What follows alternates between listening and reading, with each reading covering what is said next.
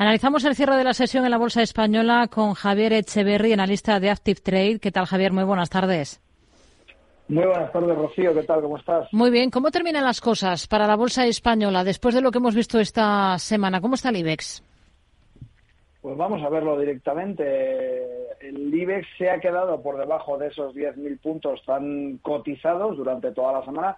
Hemos visto un comportamiento dentro de esta semana en un canal lateral bajista que ya lleva marcando, pues básicamente desde finales de diciembre del 23 y que, bueno, eh, parecía que iba a conseguir romper allá por finales de enero, principios de febrero, pero se ha agarrado totalmente a la zona de eh, soporte rompiendo esos 10.000 puntos y abandonándolos desde el 20, desde el 6 perdón, de febrero, que no hay manera de que consiga recuperar. Así que bueno, terminamos la, la semana con un cierre de vela muy, muy, muy próximo a ese soporte. De hecho, incluso la mecha traspasa el soporte del canal lateral bajista y, por tanto, bueno, pues las perspectivas son que continúe dentro de ese rango durante, durante los próximos días. Hmm.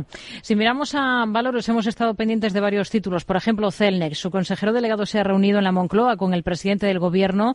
Sánchez ha hablado de, de la compañía como estratégica para España. La empresa se ha comprometido a seguir invirtiendo en nuestro país. ¿Cómo está el valor ahora mismo?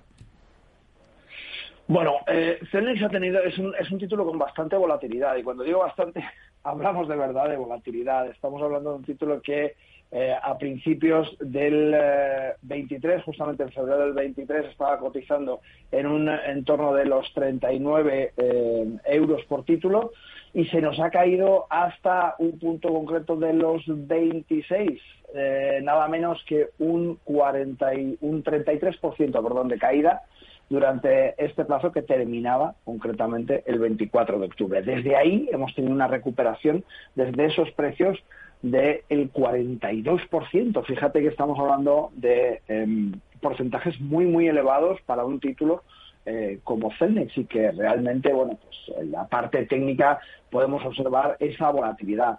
En la parte fundamental, pues básicamente se encuentra un poco en... Eh, en una encrucijada viendo cómo se maneja dentro de, esa, de ese negocio internacional, puesto que eh, un importante grupo estadounidense, SBA en concreto, su expansión un poco hacia Europa, ha decidido pujar por las torres que Cenex tiene en Irlanda y ha ofrecido eh, mil millones, nada menos. Así que, bueno, en principio eh, hay distintos grupos interesados, pero desde luego podría ser hmm. muy interesante por parte de, de Cenex tomar ese, ese capital para aplacar un poco la situación en la que se encuentra, que es un sesgo bastante bajista, ¿no? En este momento nos encontramos hmm. cotizando en los 33,18 y bueno, pues esa inyección de mil millones eh, que se comenta desde Reuters que podría realizarse bien por SBA, bien por uh, Phoenix Towers o bien por uh, alguna otra de las compañías que está empujando sería desde luego un,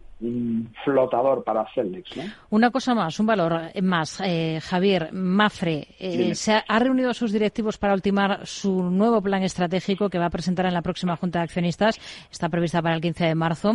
Niveles mm, clave ahora mismo en la aseguradora que esta semana presentaba resultados.